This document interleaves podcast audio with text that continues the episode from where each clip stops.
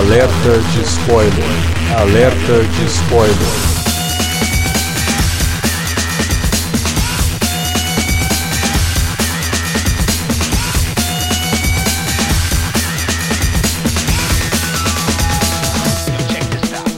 Olá, amigos! Eu sou Alexandre e esse é o alerta de spoiler de Planeta dos Macacos A Guerra, filme que estreou semana passada no cinema e agora chegou a hora da gente comentar essa obra, esse final de trilogia. Finalmente, né? Uma trilogia e não uma franquia de 80 filmes. E para falar de Planeta dos Macacos, está aqui o Davi Garcia. Pois é, então aí, né, cara? Eu já vou ter que antecipar que eu gostei do filme, mas não tanto quanto os amigos aí que vão participar dessa conversa. Vou falar por quê ao longo do papo. Não, que vergonha. Pelo menos gostou do filme, né? Você chega aqui e faz esse filme é uma merda. Isso não presta. Aí já é outro, outros 500. Mas dá, dá pra. Tem salvação, Davi. Hein? Você já ouviu a voz dele? Tá aqui também para comentar Planeta dos Macacos, Felipe Pereira. Opa, eu queria, nesse destaque inicial, é, dedicar esse episódio à senhora Alexandra Luiza, né? Que vem a ser quem? É a esposa barra namorada do, do, do nosso host, né? O Alexandre. Como, como jovens que consumem glúten hoje em dia, né? Falam, a namorada dele, que é muito fã desse filão de filmes de macaco. Esse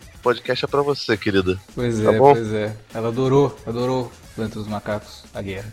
Só que não. Ela gostou mesmo? Ah, não gostou. não Bom, é isso. Vamos falar de Planeta dos Macacos, a guerra, logo depois da vinhetinha. Não sai daí.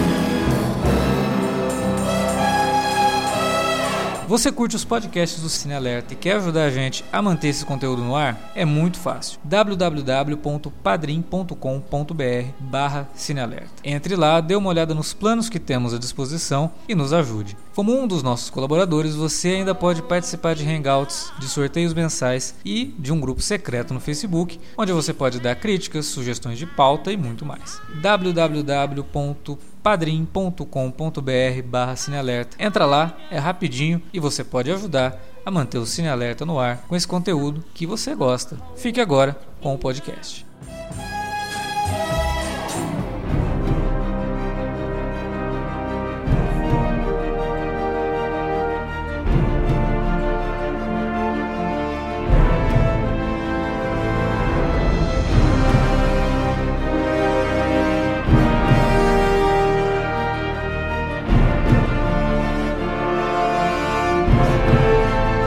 Quando a gente gravou sobre Planeta dos Macacos Confronto, né, que foi o segundo filme, é, uma das coisas que eu destaquei nos meus elogios a, ao filme foi que ele dava muito tempo para os personagens e parecia até de vez em quando que o público poderia até ter a impressão de ser um filme mais lento, né, do que o que a gente está acostumado a ver em blockbuster. Realmente você tem essa impressão naquele filme, mas não é um problema, né? Muito pelo contrário. Ele não é lento no sentido de ser chato. Ele é lento porque ele está desenvolvendo todos os personagens e também aquele universo ali. Mas o Planeta dos Macacos a Guerra, ele leva isso a um, a um outro nível. É, eu gostei demais desse filme. Já adianto, o Davi adiantou dizendo que não gostou tanto, mas, cara, eu até saí do cinema e já pensei, eu acho que esse ano a gente não vai ter um blockbuster tão interessante em termos de profundidade dos temas que ele toca. É até covardia dizer técnica, porque os macacos desse filme, se eu tinha problemas, eu tinha problemas, eu tenho ainda problemas com os macacos do primeiro, porque eu acho que a impressão que eu, que eu, tive assistindo o primeiro na primeira vez foi que eles deram ênfase demais no, no, César e os outros macacos não eram tão bem feitos assim, então me tirava do filme um pouco. No segundo tem uma melhora considerável, mas nesse tá absurdo o negócio, tá impressionante, incrível.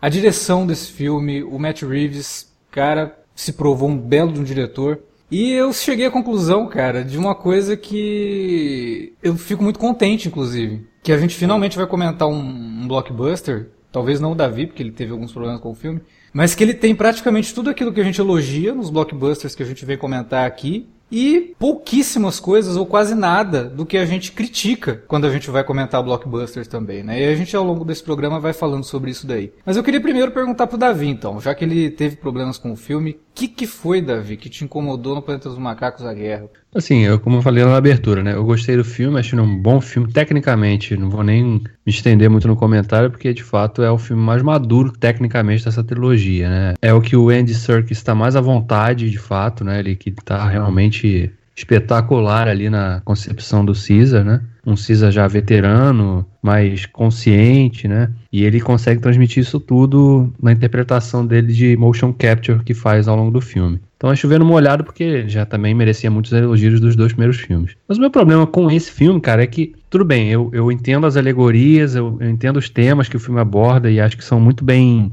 bem abordadas. A questão da, da violência, né? De levanta uma bandeira de contra a violência, ou então contra né, as guerras que as pessoas nem entendem porque elas estão guerreando exatamente. Ou então quando um grupo conquista uma, uma vitória, mas conquista, conquistou o quê, né? No final do filme. Quando o grupo dos soldados brancos ali conquistaram a fortaleza totalmente destruída, incendiada. Beleza, parabéns, conquistaram o quê? Nada. Muito tem muito desse discurso que o filme levanta essas bandeiras aí da, da beligerância, né? Cada vez mais acelerada, que parece que o mundo tá abraçando. E, e quem paga o pato no meio, os, os inocentes, né? Que acabam sendo explorados e nesse filme, obviamente, a representação é através dos macacos ali do grupo do CISA. Mas o meu problema, cara, é que eu acho que os temas eles estão ali, só que eles não se conectam muito bem. Eles são meio que jogados, assim. É, por exemplo, a referência do muro, né? Tá fazendo um muro. Pô, é óbvio que ele tá falando do Trump, né? A iniciativa do Trump de fazer um muro ali dividindo o México com. Porque eles enxergavam que, segundo a visão do Trump, os, os mexicanos representam uma, uma ameaça, né? Pra, para os Estados Unidos, para o bem-estar de, de vida ali dos americanos. E pro, na figura do coronel, do Woody Harrison aqui, que também é um personagem que eu achei bem raso, não achei. Ele, ele é vendido no início do filme como né, uma figura mítica, o coronel. Né? Ele não tem nem nome, né? Tem, eles o falam. Coronel. É, coronel McCullough. Mas ele é mais tratado como coronel, né? Sim. O coronel e até os próprios macacos que se voltam contra o, grupo do Caesar se referem a ele, ao coronel, a ele como coronel. Eu achei um personagem bem raso, assim, para ser sincero. Então, isso para mim também me tirou, sabotou um pouco para mim a experiência do filme, de ter um vilão realmente que fizesse um antagonismo mais frontal pro Caesar, assim, como os teasers pareciam vender essa ideia, né, da, da guerra e tal. Então, tematicamente, o filme funciona, é, embora eu acho que eles não tenham uma conexão muito forte, como poderiam ter, e eu não tive nenhum momento, assim, catártico no filme para ser sincero com vocês, assim, é, os momentos que o filme tenta, de fato, construir uma mensagem ou, ou vender uma emoção para mim, não consegui. Eu realmente não é, é, a questão do, do, do, personagem do Woody Harrelson, eu acho que é até uma questão que o filme, todos os outros filmes também têm, assim, porque eles não têm um vilão realmente definido, né? É simplesmente o antagonista do, do Caesar. No primeiro filme a gente também não tem a figura de um vilão, é, daqueles vilões clássicos do cinema.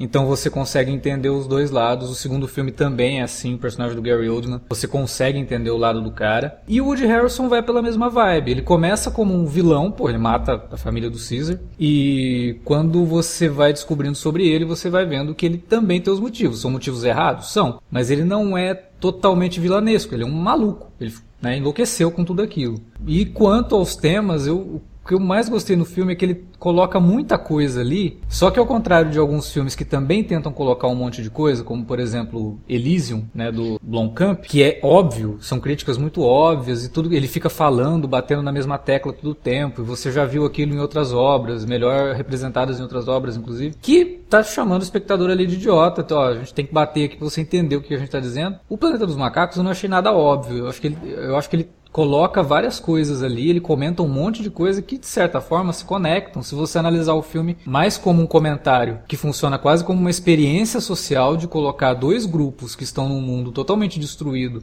é, tentando sobreviver do que como um filme de guerra propriamente dito, né? Então eu acho que esses, cada coisa que vai acontecendo, principalmente dentro da, do, do, do, cenário dos militares, são consequências de outras coisas que já foram feitas, né? Então você vê a questão do muro, pô, ah, tá, é óbvio, é, é uma, um comentário do Trump, sim, mas é colocado muito bem dentro do filme, né? Porque o personagem ele tem uma atitude quase espartana de matar o, aqueles que são entre aspas defeituosos na visão dele. Então é óbvio que alguma, alguma coisa ele tinha que fazer para se isolar. E você falou de cena catártica, cara, teve uma que eu achei assim, me arrepiou quando eu ouvi e, e, vi, porque ela envolve áudio também, que é a cena que está tocando o hino nacional né, dos Estados Unidos e o Caesar está sendo açoitado como um escravo. Cara, aquilo para mim foi bem catártico, assim, em termos do que, que ele está dizendo ali, como você constrói uma nação, como você constrói um sentimento de, de, de povo mesmo, de civilização, através do trabalho escravo, através da exploração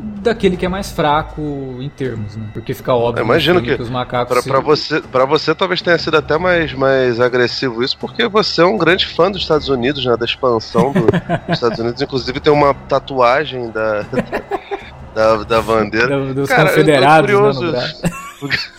tem um, Pelo amor de tem uma, bandeira com, com a foto do Reagan, né? No Isso. escritório, tá ligado? Isso, exatamente. Cara, cu- curioso, porque isso que o, que o, o Davi tá citando como uma coisa que, que ao ver dele é ruim, né? Do, do lance do personagem não ser, não ser exatamente um, um anti-Caesar, um, um cara que, que bate de frente com ele assim de, de, de maneira exata, né? Mais ou menos nas mesmas proporções. Pra mim é uma sacada muito boa. Basicamente, pegando carona nesse teu argumento que nesse argumento que você usou, os outros filmes não são assim. Que a meu ver, é- essa trilogia que, que começou lá com o Rupert Ia, eu não sei se é assim que se pronuncia o nome dele, mas foda-se, e o Matt Reeves, é, ela meio que reconta as histórias do, do terceiro filme, que é horroroso, do quarto filme, que é muito bom, e do quinto filme, da, da quintologia inicial, né? Que começaria com, com os pais do Caesar, né? O Cornelius e a Zira, indo até a Terra, no, no nosso tempo, né? No caso, o, te- o nosso tempo, vocês entendem, né? Lá nos anos 60, 70, e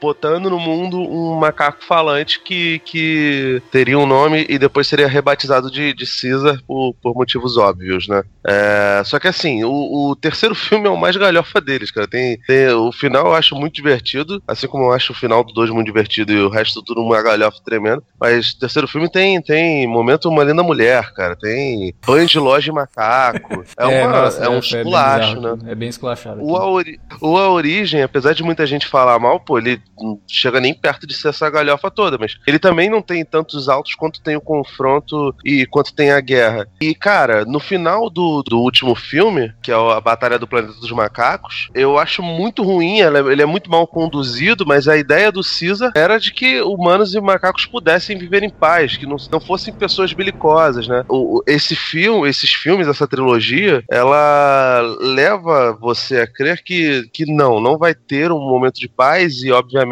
a próxima raça, que é a raça dos macacos, vai, vai sobrepujar a do- dos humanos. Mas o, o que acontece na, na, na humanidade é uma tentativa de sobrevivência baseada no medo. E esse, esse medo causa na, na- na, humanidade o nascimento de pequenos tiranos, como acontece aqui na, nossa realidade, na, na realidade histórica. E não acho que a gente precisa colocar personagens super profundos para se entender isso, porque tiranos realmente são, são pessoas que, que nascem de hora em hora, cara. De hora em hora tem um Bolsonaro, aí uns 10 anos antes tem um outro cara, tem um, um, um direito um, direitista. Enfim, o Milosevic eu acho que é mais discutível. Mas assim, tem, tem mil caras, Saddam Hussein, tem presidentes americanos, o próprio Reagan, que a gente estava tava, tava brincando antes, tem Mussolini, tem Adolf Hitler, antes dele tem outras pessoas também. Então, tipo, tiranos nascem o tempo todo. E por mais que a gente tente colocar um super background nele, como por exemplo falam, a Hitler era um cara frustrado, esse negócio todo, ainda assim, nada, absolutamente nada disso justifica. Vai diminuir, entendeu? né, o que ele fez. Não, não diminui. É, tipo, você tem que ter em mente que essas pessoas são humanas e que se você tratá-las como monstros, você vai ignorar uma parte boa da história e vai permitir que, que fatos como os que aconteceram na época da Alemanha nazista, da Itália fascista e da ditadura militar aqui no Brasil é, se repitam aos borbotões. Não, não dá pra fazer isso. E acho que esses vilões do. do tanto o Draco Malfoy e o, e o cara lá do. do Deus Ama o Homem Mata, o William Striker lá no Sim, primeiro filme. sim. O Gary Oldman e o, o Woody Harrison aí, ele- eles pegam bastante isso, entendeu? A, a construção em volta dele eu achei que, que, que foi legal. Ele não é algo, porra, gigante. Tipo, ele até faz algumas referências lá ao, ao Apocalipse Now. Engraçado isso, né? E são melhores do que as do Kong. Não, inclusive, É. inclusive isso é bem bizarro, né? A gente teve dois filmes esse ano com macacos que fazem referência direta, né? A Apocalipse Now e, e todo esse Apocalipse e a- comentário belicoso, né? Não só Apocalipse Now, como a outros tantos filmes de, De de, de, de Vietnã, né, cara? Sim, sim. Porque tem Natural Born Killer ali o tempo todo. Eu só me incomodei um pouco, não sei se na associação foi assim, porque a tradução do Donk, eles botaram, botaram jumento puro e simples, cara. Porra, era tão mais. Podiam ter colocado. Né, porque não tem nenhum barril ali no meio do, do, do, do bagulho, que ia ser muito mais sim- mais, mais maneiro, É, né? não, não, tinha como pegar, né? Tipo- Mas, a- cara, é, a questão do vilão, inclusive, ela cai muito no, no que eu comecei comentando. de- é uma coisa que a gente sempre reclama nos filmes, né? O vilão é muito estereotipado, né? e a gente não consegue se conectar porque ele não tem uma motivação humanizada, ou uma motivação que você fale, pô, peraí, talvez no lugar dele, se eu vivesse o mesmo que ele, eu talvez, né, fizesse a mesma coisa. E aqui não, aqui você tem um vilão que, porra, cara, é, você tem que avaliar tudo que esse cara passou. Ele era já, obviamente, né, devia ter todos os seus preconceitos ali, mas chega num ponto que o cara realmente fica maluco. É uma guerra que, cara, imagina você tá numa guerra que você começa a perceber que ninguém vai vencer, sabe? Que você começa a ver que você vai continuar lutando e as pessoas vão continuar morrendo e agora já tem uma doença que tá, que tá deixando as pessoas mudas, que é tipo pra deixar as pessoas cada vez mais animalescas ao, ao, ao ver dele. Porra, isso é complexo, sabe? Não é simplesmente... Ele é um merda, cara, né? Ele é um merda. Tipo, Ele é um merda, entendeu? ele- Sim, ele mas- mostra que ele é um filho da puta de um bosta, entendeu? Isso, mas, Mas, presta assim, atenção, o que, eu- isso- o que eu quero dizer é o seguinte... Si- você- Situações extremas causam isso mesmo, né, Exato. cara? Tipo, Tipo, você pega um cara uma- que já uma- tem essa, essa propensão a ser um, um déspota, e aí você coloca ele numa situação extrema que vai enlouquecer ele a ponto de mandar matar o próprio filho. Entendeu? Então Exato. é, é- ele é um merda, ele é um merda. Porque se o cara já tem esses preconceitos com ele, ele, né? Obviamente ele é um merda. Mas a situação um- é extrema. Tem uma, uma revista antiga, acho que vocês já devem ter lido, porque é um dos maiores clássicos do, do- dos X-Men, chamada Deus Ama, o Homem Mata. Sim, inclusive é a base né, ela- do X-Men 2, que tem o Strike. Pois e é. Você até é. citou, eu achei que você tava falando do personagem, não do ator. Não, mas de fato tem a ver, né? Porque, tipo, e o pior que, se você for ver, na HQ, o William Stryker era um reverendo, né? Que dá mais margem ainda pra ele para ele discutir a questão da, de uma outra raça, sobrepujar a humana, né? E tem até uma, uma coisa icônica que é o que é o William Stryker falando: "Ah, mas vocês vão ter piedade desta criatura". Ele aponta pro Noturno e o Noturno tem uma figura meio diabólica, né? Meio não, completamente diabólica de acordo com a versão latina de, de, de Lúcifer, de Satanás, né? E aí o, o, Kurt Wagner fica até meio, meio, porra, tipo, precisava tocar realmente na ferida. É, e até porque ele é católico pra caramba, né? O, o Noturno. Tem É, toda essa, é, essa isso, questão isso. aí que é bem, bem legal no- nos X-Men. A Ma- a Marvel gosta de brincar com isso, tu vê? O Daredevil também é um. O Sim, Demolidor é um sim. personagem católico, apesar da, da, da- da figura demoníaca, né? Tipo, ele, ela se ausenta de um maniqueísmo que, por exemplo, aqui no Brasil dificilmente aconteceria, até porque normalmente os fundamentalistas cristãos são, são bem mais pesados que os dos Estados Unidos, acredite se quiser. Mas assim, é- é- essa história do Deus Homem Homem Mata é, tem- muita referência a ela dentro desse, desse, desse roteiro. É, e é curioso até porque se a gente fosse colocar em, em paralelos, o, o coronel do Woody Harrison seria exatamente o William Stryker. E no X-Men 2 eles botaram essa uma corruptela lá que o filho do Stryker, que no universo do cinema seria um dos caras da Arma X, era um mutante também, que é o mestre mental tal. Então, tipo assim, motivação do sujeito era pessoal. Assim como o Woody Harrison, que matou o filho porque percebeu que ele estava é, doente, né? Não, não se tornou exatamente a figura de ódio, mas de certa forma voltou para um estágio menos evoluído da civilização que teria a ver com, com os macacos, né? com os símios. Também outro ideal do- dos X-Men, a humanidade teme o que ela não entende, né? E os homens não entendem os macacos, não têm noção da, da, da inteligência deles, tanto que quando o Caesar começa a falar com ele, ele fala, nossa, você tem um pensamento tão complexo, enfim. Cara, isso, isso é um comentário muito bom, cara. Muito, muito, muito inteligente. Tipo, eu não imaginava que eu ia pro cinema e ia consumir um negócio desse, cara. É tão parecido com, com, com Deus Ama e Homem Mata, que pra mim é uma das melhores histórias do- dos X-Men. E que, por mais que eu adore X-Men 2, os pontos altos do X-Men 2 são outros tantos Sim, que não sim. Assim, na minha, na minha ideia, entendeu? É, a- o quadrinho é, é bem mais complexo no, no- no discurso do que é o, o X-Men 2, né? Até por conta dessa troca que eles fizeram, de quadrinho você tem um fundamentalista religioso, no, no filme você tem um, um militar que é muito mais fácil de você lidar com essa situação, como é o caso aqui do, do, do Planeta dos Macacos.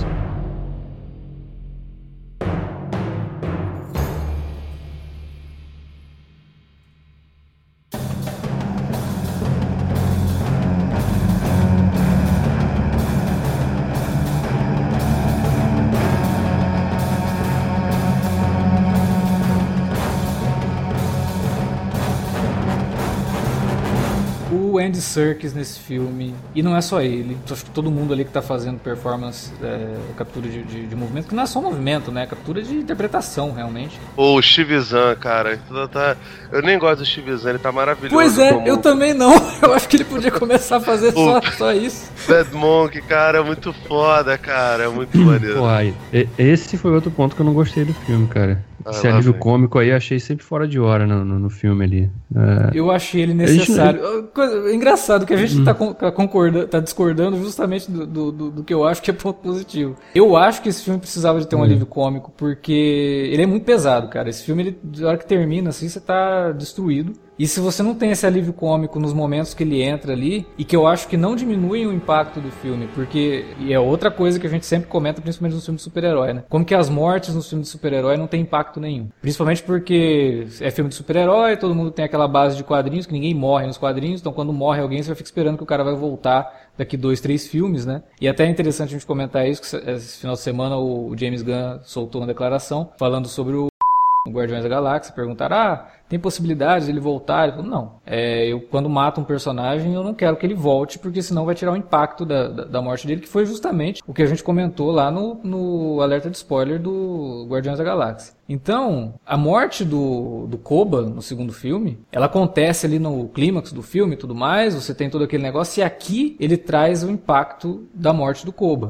O Caesar tá o tempo todo assombrado pelo Koba. Então, o o clima do filme é muito pesado. Né? A todo momento você percebe que uma tragédia vai acontecer de algum lado. Né? E como é uma recontagem da história, você até fica imaginando, pô, será que vai ter alguma surpresa, vai ter alguma coisa diferente daquilo que a gente está já esperando, que realmente os macacos vão dominar o planeta, mas não pela forma como a gente conhece da história clássica e tudo. Claro, ele traz algumas, algumas surpresas. Esse peso todo da história, acho que se não tivesse o, o Bad Monkey ali, Bad Ape, aliás, né, pra fazer esse alívio cômico, ter esses momentos engraçadinhos, eu acho que o filme poderia ficar muito carregado e, afinal de contas, é um blockbuster, é um filme que você tem um público muito amplo sendo tido como alvo aí, você não vai fazer um filme totalmente pesado nesse sentido, né? Então, o alívio cômico eu acho que ele, ele aproxima mais o espectador daquela história sem tirar ele da, do impacto das coisas que ele vai ver, principalmente do terceiro ato em diante, ali, né? Porque ele, ele tem um terceiro ato, ele tem um, um epílogo também. É, não é menos pesado do que o restante do filme, ele continua com peso. Sem falar que ele abre possibilidade para uma discussão. Eu não consegui conversar com muita gente sobre o filme, não, cara, porque eu vi muito antes, do, inclusive vi com o Davi. Não tô nem entendendo porque ele tá reclamando, porque quando ele viu comigo ele chorou não sei o que, precisou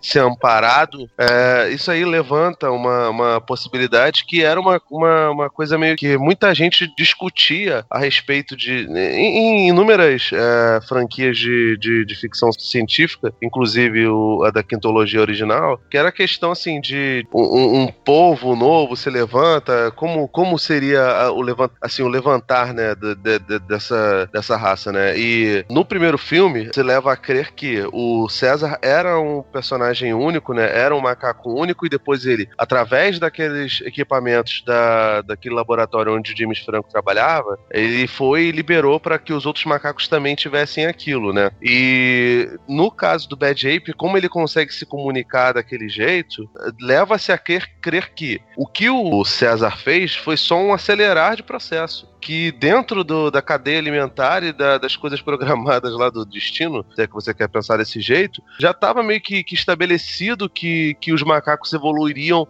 a esse ponto, sabe? Evoluiriam ao ponto de, de, de conseguir estabelecer fala e, e, fariam. O que tem tudo a ver com, com a virada do, do filme 4, né? Do, do da, da quintologia original com, com o quinto, né? Tudo bem que lá o, a questão do tempo é um pouco complicada, porque no final do quarto filme, que é aquele filme que tem, tem bastante bastante semelhança com o George Orwell, né? A Revolução dos Bichos. Só o César fala e todos os outros obedecem, né? No quinto filme tá todo mundo falando. Tudo bem, a gente deixa a magia do cinema é, se estabelecida. Nesse filme não tem essa, essa situação. Eu fiquei é, imaginando se quando o César solta aqueles. Que é um vírus aquilo, né? Quando ele solta aquele vírus no, no, no zoológico onde ele tava, não era um zoológico, era um abrigo de animais, né? Se aquele vírus não se espalha pela atmosfera, entendeu? E vai sofrendo mutações ao longo do tempo e foi atingindo outros macacos em outro, outros lugares lugares, talvez. É, eu acho, se, se, a gente for pensar nisso, talvez é, o, o que pode ter acontecido é aquela doença que percorreu toda a humanidade, que depois evoluiu para essa coisa de os, hum, é, os humanos contaminados, certa, os, os, poucos sobreviventes da humanidade nesse, dessa terceira parte, é, alguns deles começarem a perder capacidade de fala e outras coisas, talvez esse vírus tenha liberado um,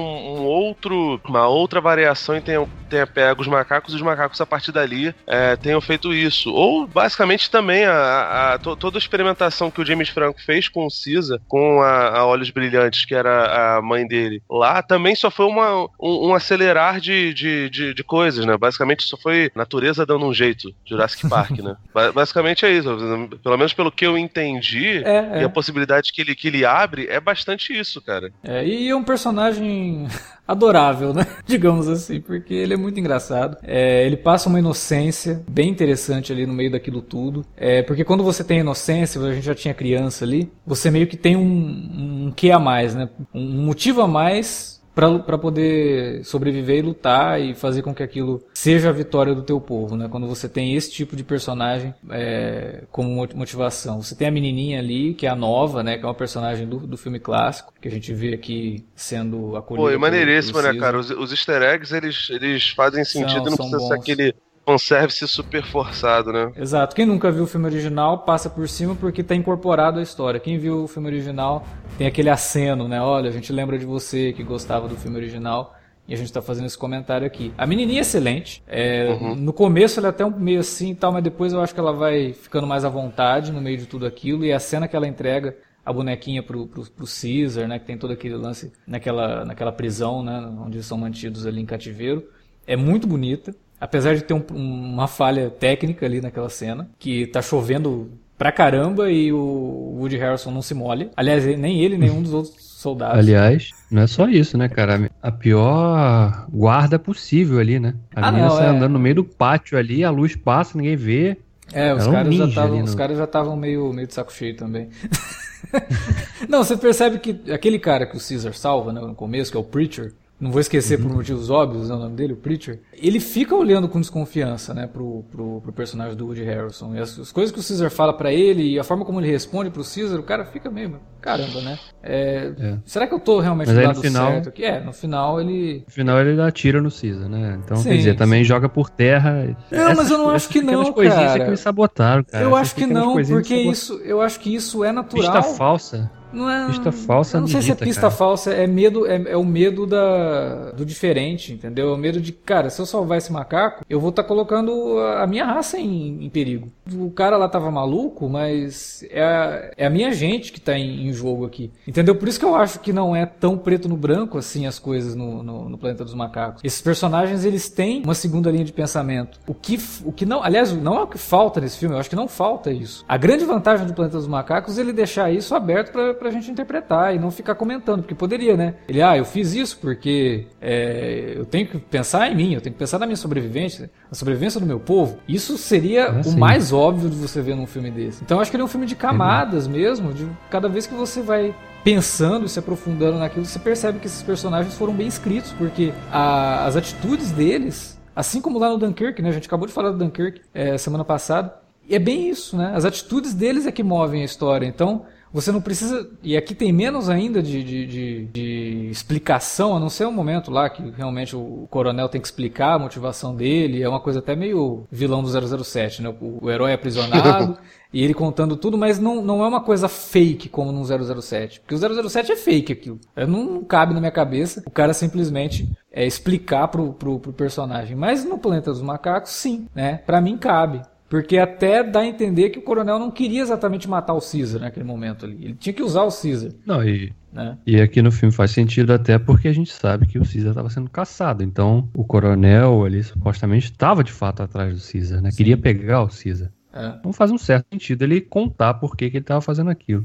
É não, e você. E aquela velha história, você tem o líder de um grupo, e você humilha publicamente esse, esse líder, ao invés de simplesmente matar, porque ele percebeu que só matar o cara não ia adiantar. Ele tinha que fazer alguma coisa para trazer os macacos pro chão mesmo, sabe? Tipo, eu não posso é, fazer tanto que isso funciona, revolta. né? Exatamente. Quando o Caesar é jogado na jaula, os, os macacos meio que ignoram ele, né? Exatamente. Então, por essa vertente, né? Assim, é, foi o que eu falei, cara. É, é, o filme ele é, ele é, bem sucedido em muita coisa, mas tem umas pequenas coisinhas que me sabotam, cara, no filme, umas decisões assim meio bestas que eu acho. Pode ser nitpicking meu, tá? Não sei se vocês vão concordar com isso, mas na cena que eles começam a, a seguir o exército ali para onde eles estavam indo, uhum. né, eles, eles encontram o acampamento deles à noite ali, aí encontram lá o, o gorila que foi traidor, né? O Winter, né? Sim. É, aí acaba matando ele e tal. E depois eles ficam de butuca ali, observando quando, os, quando as tropas estão se movimentando. Eles saem atrás, cara, dos caras. Eu não gostei daquela cena. Eu fiquei, eu fiquei pensando, pô, ainda bem que ninguém olhou para trás, né? Exato, aquilo ali ficou muito Eles estavam de cavalo,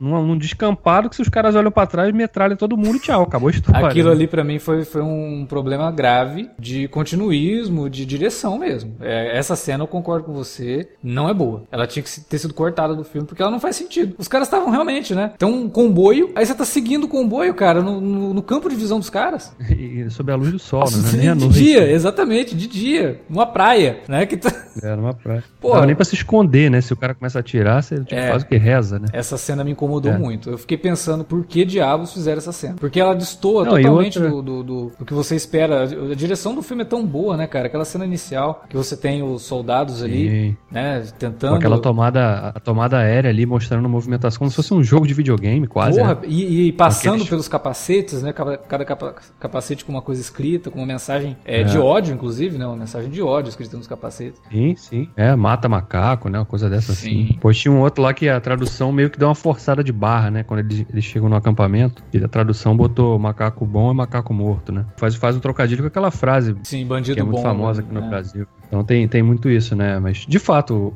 esse vende a ideia de que aquele grupo estava consumido pela ideia de que todos os males eram provocados pelos macacos, embora o Caesar tivesse dado claras é, ideias de que ele não queria guerrear. Ele foi forçado a entrar naquilo ali, né? Ele foi consumido pelo ódio de ter perdido a família na mão de um homem daqueles, né? Ele não queria, né? Ele, é, o primeiro aceno dele foi que, não, olha, vamos parar por aqui, eu não tô querendo destruir vocês e nem, nem nada. E nisso o filme é, é, bem sucedido, porque o Caesar, você vê que o tempo todo ele reluta, mesmo quando eles, ali no iníciozinho ainda, quando eles chegam naquele acampamento abandonado que eles encontram a menina, a nova, né? E ele, e ele mata o cara ali. E você vê pela expressão dele, é que de novo, parabéns pro Andy Serkis, né? Por conseguir passar isso. Você vê quando a câmera foca ele assim com a arma, ele, você fala que, porra, que merda, cara, eu tive que fazer isso, né? Porque o cara ia, ia atirar em vocês. Mas eu não queria fazer isso, não queria ter que fazer isso, matar alguém. A mesma coisa é, quando ele depois... mata o Winter, né? Exatamente. Ele, ele, tá, ele tá sendo. Ao mesmo tempo que ele, que ele tá sendo forçado a fazer aquilo, ele funciona porque ele tá sendo consumido pelo, pela visão do, do Koba, né? Ele tá com, com medo de se transformar no Koba é, um, um, ser consumido totalmente pelo ódio, né, pela raiva e que não tinha mais qualquer equilíbrio, né? E é até curioso, porque na cena que o Woody Harrison, lá, o, o coronel, tá, tá, tá com o Caesar na sala ali e tal, e aí o Caesar tem até aquele ataque, né, pra, de, de raiva pra cima dele, e ele fala, olha aí, ó, tá, é, so emotional, né? Você é muito emotivo, né? Não é nada pessoal, as, isso é um ato as, de guerra. Com as mãos levantadas, né, cara? É, Ele jogando pra cima, aí você vê que de fato o Caesar, que é um. Até então a gente tinha visto ele sempre bem equilibrado, né? No, apesar de tudo. Ali ele, ele tá realmente consumido, né? E, e os olhos dele, com a, as artérias ali, aquela, as, a, né, os, os, os, olhos ali saltando, né? Com sangue nos olhos, de fato, né? Consumido, né? E, e nisso, tecnicamente, de novo, parabéns pro filme, porque você não precisa dizer que o cara tá com raiva, você mostra ali em pequenos detalhes, né? Na expressão facial dele, que é... o que, que ele tá sentindo, o que ele tá pensando, o que é... ele tá querendo dizer. É impressionante. Isso é uma cara. outra coisa é. que, eu acho, que eu acho muito boa, assim, o, esse lance que você falou do, do Koba, porque, tipo, uma, a gente tem uma ideia, obviamente, por estar por tá consumindo o filme por um, por um outro ângulo, né? A gente tá visualizando todas as atitudes do, dos personagens, mas, cara, determinado momento, especialmente quando ele manda o, o Morris levar o resto dos macacos para fora, e ele vai atrás do coronel, com risco de morrer, o que acaba acontecendo, né? Por, por, por outros meios, mas de qualquer forma acaba acontecendo, é que ele percebe que ele, ele, aceita a própria natureza, ele aceita que ele não vai conseguir sobreviver ao desejo de, de, de, de matar e de vingar o, que aconteceu com o filho dele, com o primeiro filho e com a esposa dele. Entendeu? Então, tipo assim, ele, ele aceita o destino dele e ele começa, de certa forma, a ver que o Koba não era um monstro como ele gostava de pintar e gostava de pensar, entendeu? Ele era simplesmente mais uma, uma, uma vítima de uma outra opressão e que, às vezes, a, o lance da, da, da, da violência é o único modo de, de, de, de você lidar com, com, uma imaturidade. E aí, quando ele percebe, frente ao, ao coronel, já doente, esse negócio todo, ele poderia matar ele, ele olha e fala: Meu Deus do céu, eu não vou me igualar a ele, sabe? Eu vou deixar ele fazer o que ele quiser. Vou dar a arma e aí, com aquele resquício de, de consciência do coronel, o coronel foi e matou e, e se entregou de, de, de, de, um outro modo. Ele precisou ir até o limite para poder perceber a maturidade dele, né? Para per poder perceber qual era o, o, a diferença entre ele e o coronel, entre ele e os outros humanos, as pessoas que, que perseguiam ele. E, cara, o modo como ele sai, ele sai meio que derrotado, porque ele percebe que ele só conseguiu fazer aquilo porque ele viu um negócio completamente didático na frente dele acontecendo. Ele viu o coronel se ferrando, descendo até o fundo do poço, sendo completamente desgraçado e percebeu: isso não é para mim eu tenho que, que ser melhor do que eles. Até porque eu tenho todo um povo que, que, que depende ou dependeu de mim em algum momento, entendeu? Umas nuances dele como líder que chegam a ser bíblicas, né? ah, a defesa do, a, defesa do, do, do, macaco açoitado é completamente Moisés, cara. O Moisés viu o povo dele lá, tipo, é, supostamente ali logo depois de descobrir qual era, qual era a situação dele, que ele também era hebreu e, e foi defender. Tipo, tem, tem muito ali de Jesus Cristo, e principalmente Moisés, né? Sim, é todo o lance de levar ele... o povo povo dele para um, uma terra, né, que não, não, não, não, Até de morrer antes de chegar a essa terra, porque é, é. Moisés também não viu a terra prometida. Quem viu a terra prometida foi Josué e Caleb, que eram os, os discípulos dele. Exatamente. Foi a mesma coisa. É, e, teve, e teve outra coisa com, com aquela cena do. Ainda a cena do interrogatório lá que o, o coronel fala, né, que eu tive que sacrificar meu filho para salvar a humanidade, né? Isso, é. Que é, é também é. uma outra. A outra alusão religiosa cristã. É, vocês estavam falando aqui, eu lembrei de uma outra cena que tá na mesma vibe dessa que a gente acabou de falar do pessoal seguindo o comboio sem ser notado, que é a Avalanche, né? A Avalanche que vem para destruir tudo, para acabar com aqueles soldados que ainda restavam ali, e que ela seria uma cena tematicamente perfeita, até pelo por conta do que o Davi começou falando lá no começo do programa, que ele falou, ah, que aí quando os caras finalmente vencem a batalha, né, os soldados de branco ali, eles percebem que eles herdaram nada, né, eles herdaram uma terra morta, o resto dos soldados estavam ali, né, não, não, não serviriam de nada e de repente eles são cobertos pela neve, quer dizer que vocês perderam mesmo, vocês não ganharam porcaria nenhuma, vocês acabaram se, se destruindo aqui, né. E essa cena seria linda se ela não envolvesse a, a coitada da nova, cara, porque os macacos subindo na árvore, segurando ali com, com todo aquele avalanche, você consegue compreender. Agora a nova não dá, né? E ela passou pela mesma coisa que os macacos, né, cara? A avalanche cobriu ela de neve é, e ela ficou segurando na árvore ali e não foi levada pela. Ela tava, pela ela tava agarradinha no, no Maurício. Rapaz, aquilo ali me incomodou um pouquinho também. E também é. entra nessa. Não, mas mais do que aí. isso, o que me incomodou um pouco disso é que o Caesar tomou uma flechada ali que acabou sendo mortal para ele depois, mas na cena da fuga da avalanche parece que ele ah, não, tinha mas, Ah, não, mas aí, aí, aí, é adrenalina. Agilidade. Né? Adrenalina. Adrenalina, ah, sim, cara. Né? Pode, pode botar na culpa da adrenalina mas haja adrenalina, hein? Ô, Davi, se teu cachorro parar embaixo de um carro, tu é capaz de levantar aquilo dali e ir lá fazer uma comida para ele, ser, o, você comprar ração e dar para ele se alimentar e tá tudo bem. Aí tu fica reclamando do, do César fazer um negócio desse, é absurdo. Não, aí é adrenalina. Ainda naquilo que eu tinha comentado, de que esse filme tem muita coisa que a gente elogia nos, no, nos blockbusters e quase nada daquilo que a gente critica, é a trilha sonora, né? A gente tá cansado de falar de trilhas sonoras que invadem o filme, né? Você tá assistindo uma cena de batalha, mas a trilha sonora parece que quer aparecer mais do que a cena de batalha. Ou que você tá numa cena dramática e a trilha sonora tá invadindo a cena dramática porque ela quer ser mais dramática do que a interpretação dos atores. E cara, que trilha sonora que o Giacchino fez nesse filme. É uma trilha absolutamente impecável. É um dos melhores trabalhos do Giacchino em muito tempo. É, o trabalho dele no, no Homem-Aranha foi risível, porque é óbvio, é muito óbvio a música dele no Homem-Aranha, mas no Planeta dos Macacos o cara veio com tudo. Criou temas muito é, certeiros, assim, tipo, tá uma cena de ação, reduz essa cena, pega a, a, velocidade dessa cena e tira a velocidade dessa cena e foca no que está acontecendo nesse, com esses personagens. Eles estão morrendo Então você não vai tocar uma música alegre, de vitória, de nada disso, vai tocar uma música triste, um piano entrando ali no meio, sabe? Falei da, do filme ter elementos bíblicos e tal. Quando você vê aqueles personagens todos caminhando, né, indo finalmente para que seria a terra prometida deles, a música vai lá para cima, né? Parece trilha sonora de épico dos anos 50, tipo Ben-Hur, sabe? Uma coisa mais mais mais clássica mesmo. Que o Giacchino inclusive é a, a a formação dele é essa, né? Todos os trabalhos dele tentam remeter a obras mais clássicas, né? Ele não, não, não é tão moderninho quanto um, um Hans Zimmer, por exemplo. E, cara, funciona a perfeição a trilha sonora do Giacchino nesse filme. O, o, o, lance da trilha é que quanto, quanto menos você perceber a trilha, hum. mais eficiente ela é. Né? Não, não de, de você ignorá-la. Você hum. sabe que ela tá ali.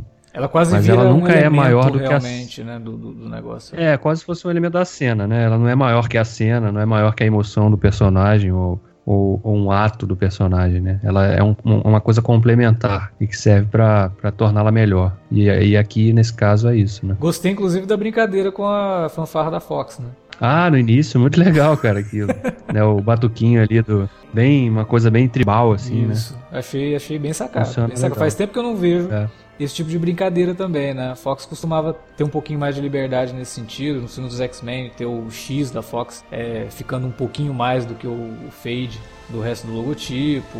Os filmes do Alien, é. quando entrava a fanfarra da Fox, ele ia lá para cima num estridente para poder fazer referência ao tema do Alien. Mas parou um pouco de fazer essas brincadeiras. A Warner faz muito disso, mas eu gostei. Achei, achei bem, bem bolado, como diria o Silvio Santos, bem bolado. E, e, eu falei lá no começo, né, cara, que bom a gente ter uma trilogia. Eu até acho. Esse filme ele não foi tão bem na, na, nas bilheterias quanto os, os, anteriores, e eu acho isso bom. É ruim falar isso, mas eu acho isso bom, porque é um jeito da gente ter uma certa garantia de que essa trilogia acabou, entendeu? Hum, se a sei Fox não, quiser... hein, cara. Ah, eu acho. Não, cara. Eu acho que a Fox não, não, não sei voltar. se vai. Tomara que não. Eu espero que não, porque fechou, cara. Fechou Porra, bem não tem que mim, voltar sabe? mais, né, cara? Eu acho que seria, sabe? Aí é espremer demais mais uma coisa que já deu exatamente aquilo que ela precisava, que era contar a origem do Planeta dos Macacos. Agora você pode assistir lá o original. Eu ah, mas eu, du eu duvido Não. que eles vão fugir da tentação de, de fazer aquele, aquelas histórias, ou pelo menos parte delas. É, que Porque o gente... primeiro filme deixa aquilo dos astronautas, né? É, exatamente. E agora modernizar, é. né, com os efeitos que se tem hoje e tal. Mas eu prefiro Porque você falar assim, ah,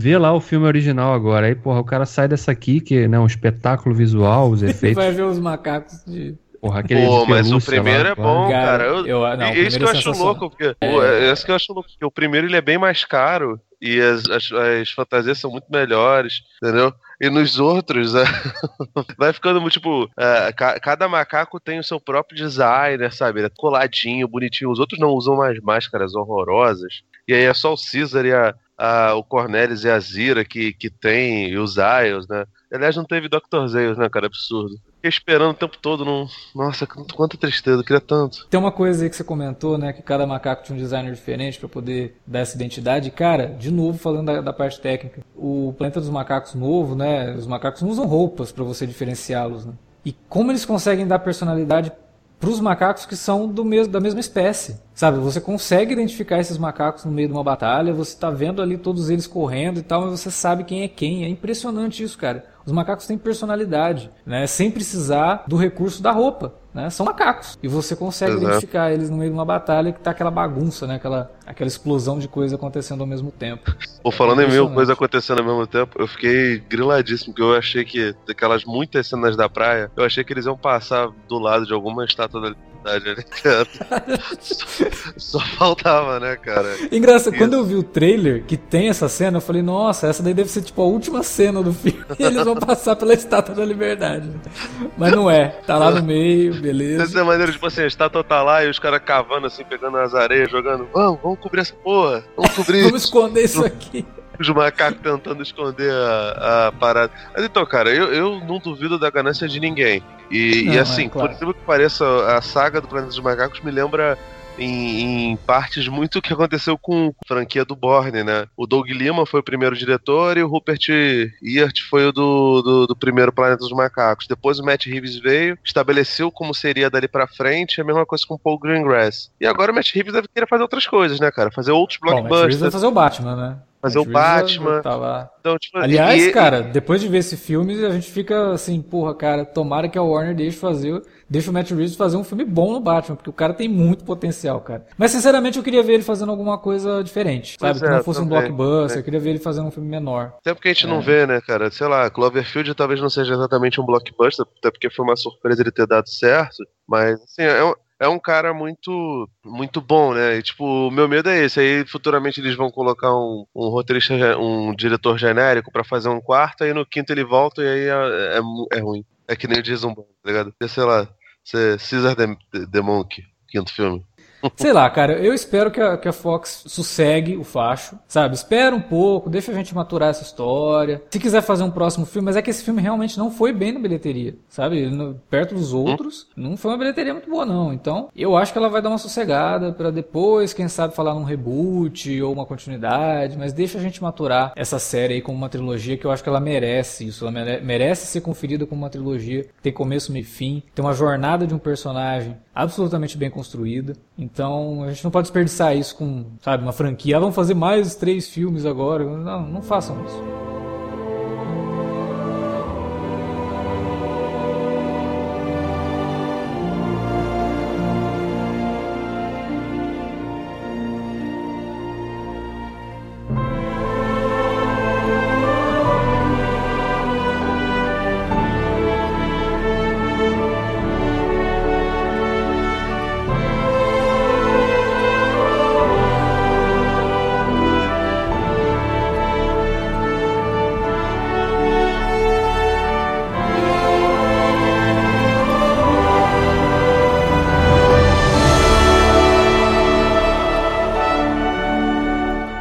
Era isso que tínhamos para falar sobre Planeta dos Macacos, a Guerra. A gente espera que vocês tenham curtido o podcast, a gente espera que vocês tenham curtido o filme. Se curtiram, comenta aí na área de comentários. Se não curtiram, comenta também. Colaborem aí com os comentários do Davi, digam o que vocês não gostaram do Planeta dos Macacos, ou colaborem com os nossos comentários aqui. Digam que vocês gostaram. Se vocês não quiserem comentar aí na área de comentários, mande um e-mail para alertavermelho.cinealerta.com.br. Também estamos lá nas redes sociais, facebook.com.br cinealerta ou no Twitter, no arroba cinealerta. Você pode entrar em contato com a gente, fazer críticas, sugestões e também usar as redes para divulgar o nosso conteúdo. Os podcasts que a gente solta por aqui toda semana, né? E os textos também que a gente solta por aqui quase toda semana, praticamente toda semana. É isso, galera. A gente queria agradecer a audiência de vocês. A gente se vê por aí no próximo podcast aqui do Cine Alerta. Valeu, até a próxima.